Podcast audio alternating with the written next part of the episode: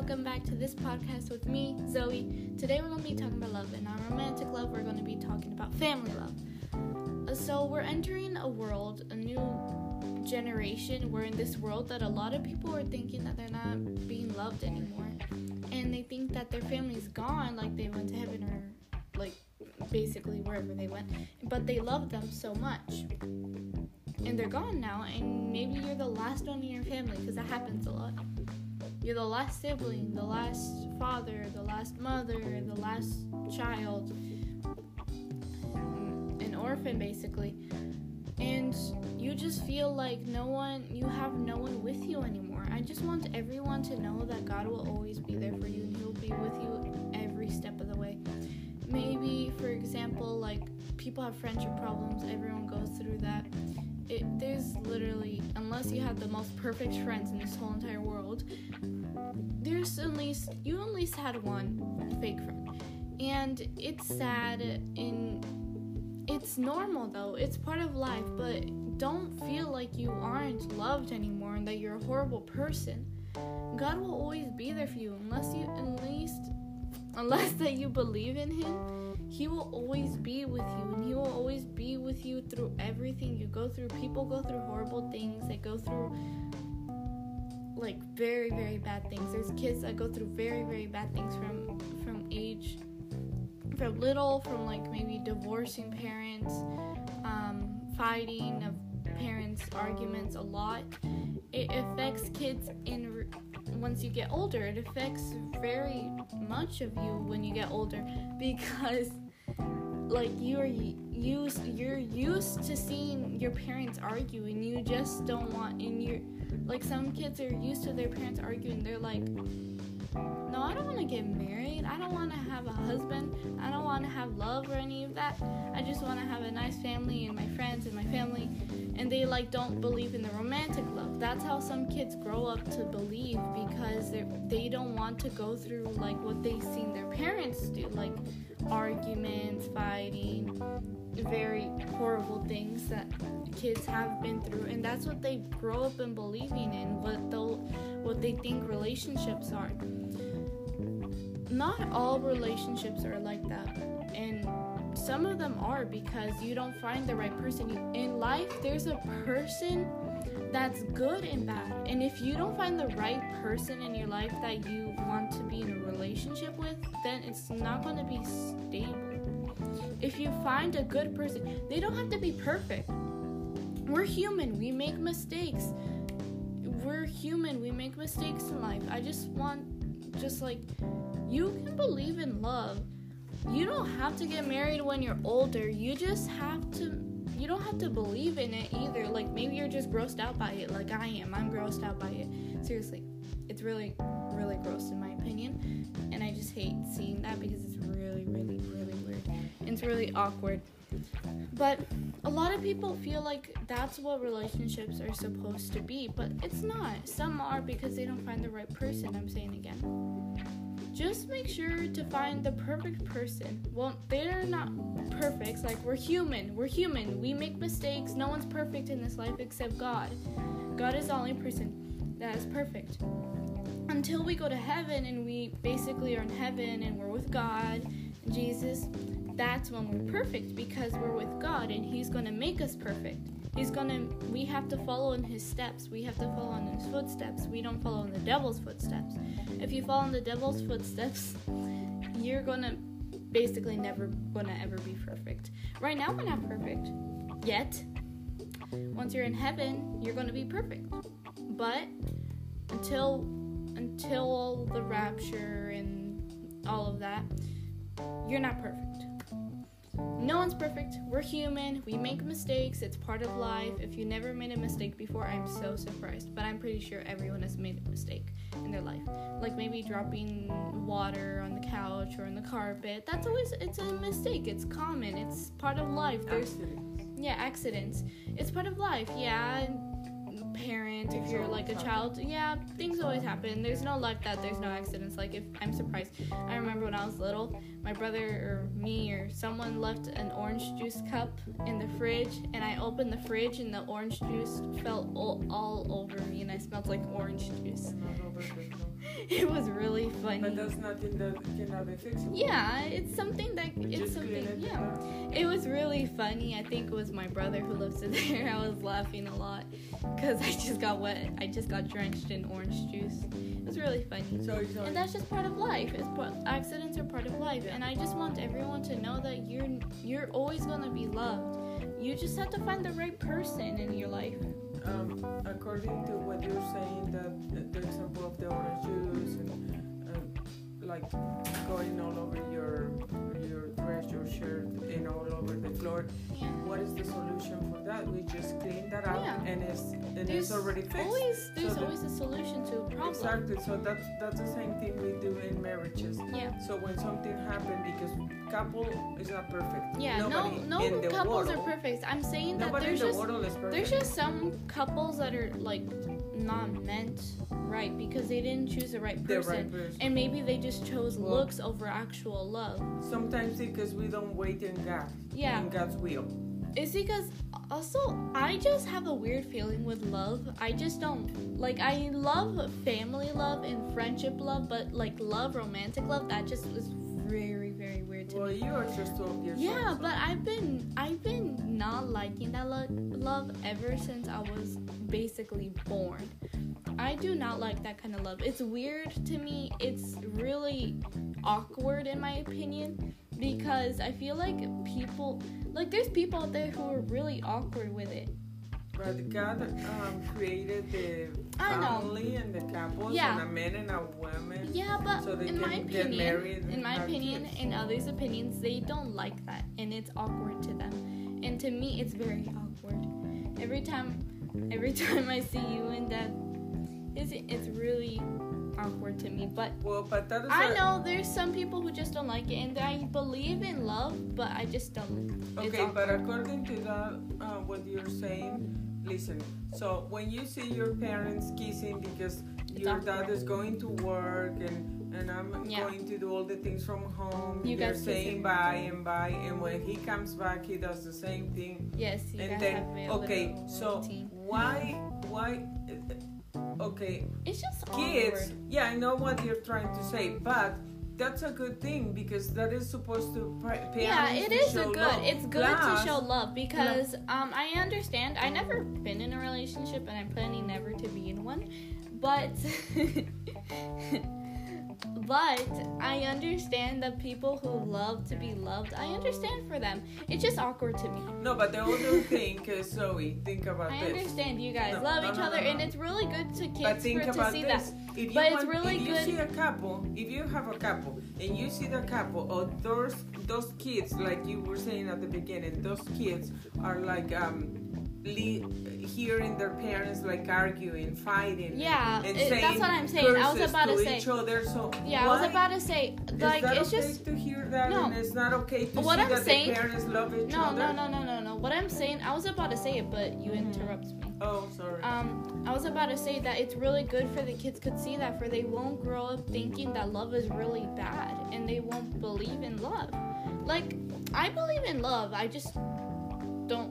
It's because you're it's, it's your age Yeah, your but age. there's in in my school. There's always I always see couples holding hands and stuff, and it just makes me really awkward because I'm just like because because those yeah, they're are they're getting young. they're getting older, and there's people who just really, really, really want to be loved, and I understand. There's people there's people out there who want to be loved, and I understand for those people because who doesn't like to be loved? I like well god made us that Even- way animals loved to be loved. We're like, well, we are animals. We're mammals, um, but like animals, like pets, love to be loved. We're like them. We love to be loved, but just by humans. And we love to be loved by animals too, and it's just really nice for kids to see that parents aren't fighting. Yeah, there's some there's no there's couples that fight over something normal and not fighting every single day.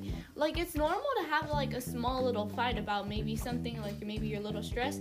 It's fine. Like it's normal. It's part of life. No couple's perfect, but like fighting daily and very often is not good for kids because then you're going to be giving kids a habit. any, It's not You're gonna good give for them a anybody in the family. Yeah, you're gonna give them a habit. Maybe that's what they're gonna be thinking. Oh, maybe that's what love is like. Maybe that's a. I don't want Yeah, to be in a because the family relationship. is I don't want to that be to happen. dysfunctional. Yeah, but there's different people. No one's the same person. Like those parents that are fighting every single day or very often, they're not helping with their child.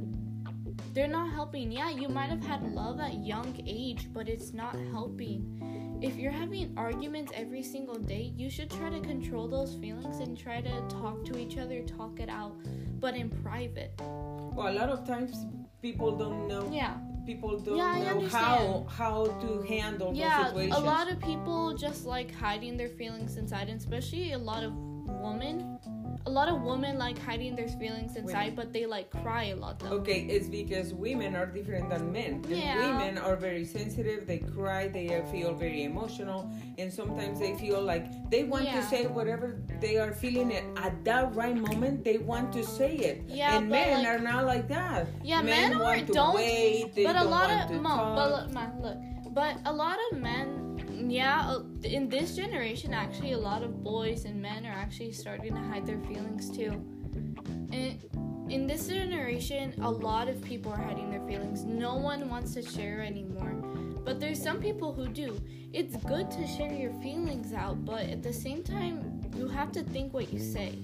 You're gonna have to think what you say before you speak. That's my teachers always say, think before you speak. And especially my teacher, Miss Spalding. right, she's She's right. an awesome teacher. I loved her, and she was strict, but she was an amazing teacher, and she was super fun with us.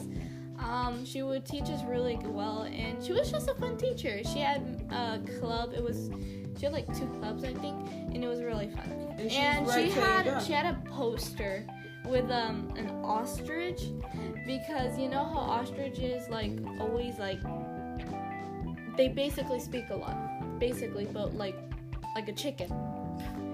And it said, "Think before you speak." Because you want to be respectful to those people. Yeah, it's nice. It's okay to say stuff, like because you don't want to bundle everything No, we inside. don't want to hurt people. Miss, um, my friend told me because she went to go see the counselor once. She told me what she said, what Miss V told her, and she said that because she hide, she hid a lot of emotions, which I'm not gonna share anything because she shared a lot with me because she knows I'm a true friend to her, and she shared a lot with me. She shared a lot of her feelings with me. The names. And then yeah, I'm gonna keep the Keep names. yourself. I, I just don't want to share anything because my friends they're No, they're that's private. Uh, That's private confidence. information. That's- that's I'm just saying it for example, this is what Ms. V told her. Um, she's a counselor. It's fine to say the counselor's name, but the person's name I want to keep that like a little hidden because that's personal. Well, that's And the situations and the situations yeah, personal. names. Well, my friend told me that she said because my friend she hid a lot inside of her. She never told anything to her parents. She never said anything to her siblings or nobody. She would always just tell me and her best friend because she trusts me cuz I know how to I know how to keep her, like her secrets that really are personal to her. She trusts me because when people tell me personal things i like to keep it just inside for them for they can be like for they can show their feelings and they could just they could just like this is what my te- what well not teacher this is what the counselor said. She said she said that the counselor said that when you hide a lot of emotions there's this you're building up this big bubble inside of your body and when you talk about it because she was talking a lot with her about her situations and it helped her so much she said that um, all the inside of her like all those bubbles that you're bubbling up with all your feelings were coming out that's what she told me It's like a cat. yeah You don't want to touch it because it hurts. yeah Uh, you need when you talk about it, then you start healing it. yeah like when she told me that, I was like, that is so true. And you should talk to more about people. I try to tell her to try to talk to your parents. Maybe not today, Exactly. maybe not tomorrow, but try to do it when you're ready. With It is gonna take. It's gonna take. No, you don't have to do it with your family. You just have No, to do it. parents and Yeah, but parents- sisters. Well, whoever you're having problems with, basically. Yes, it's gonna take so many guts inside of you. It's gonna scare you so much. Yes, because you don't know what's gonna happen. Sometimes depends on the parents. yeah, depends on the, the parents gonna. relationship. Yeah, Depends And- on the relationship that you you have just have- parents. you just have to talk it out though. Yeah. Some parents are sweet and they understand what you're going through. Some parents will not and will like they won't understand and they'll think you're over dramatic, but it's good to let your feelings out to them and it's good to show their um, your emotion to them and being telling them the truth. So Well, the, try to learn that and but one of the try to tr- try to talk to anyone you're having problems with and just remember you'll always be loved by god you might not be loved in by people but I'm pretty you'll sure that always everybody be loved has someone that yeah loves them. you always have one person they might passed away they might have passed away but they still love you and god will always love you you just have to make sure that you just and have God to is make the sure you best, follow the best person and the best friend Yeah. for our, friend for us to talk out. if you even Like hate anything. him if you even hate god or not believe in him he will can still love you God. he will still love you But and I just things- want No, I just one- I just want to say that everyone is always loved and I can't wait to see you guys tomorrow. Well, not see but like talk to you guys tomorrow. I'm gonna try to record in the morning. Sorry, it's because we had to be walking to school, Yeah, so we we, had to like problem- take off early. We have some problems. Transportation Yeah. The days. car kind of broke down and we're trying Yeah. to fix it today. Um, my dad's actually outside right now trying to fix it, and he's trying. And we're gonna hope We are that we find something. But before uh, we leave, I wanted just to say something that Zoe was talking about like the couples and uh, everything. But I just want to say, based on my experience, that um, when we leave our lives in God's hands and when we put everything in prayers and trust God and believe in God, and also we we have to the uh, reflection of Jesus and God in our lives to our husbands or wives. Uh, we won't see and won't find in the world a perfect couple at Yeah. all. Always will be disagreements. We, um, husband and, and and husband and wife, are not going to agree about every single thing. That's Yeah. impossible because everyone has their their um, On opinions. thoughts, their opinions, or their ways, but that doesn't mean that there is a bad marriage. That doesn't mean that that uh, they are going to have problems for that. Maybe they don't agree about something, but that doesn't mean that they are going to be arguing for that. So, okay, you like this, I like that.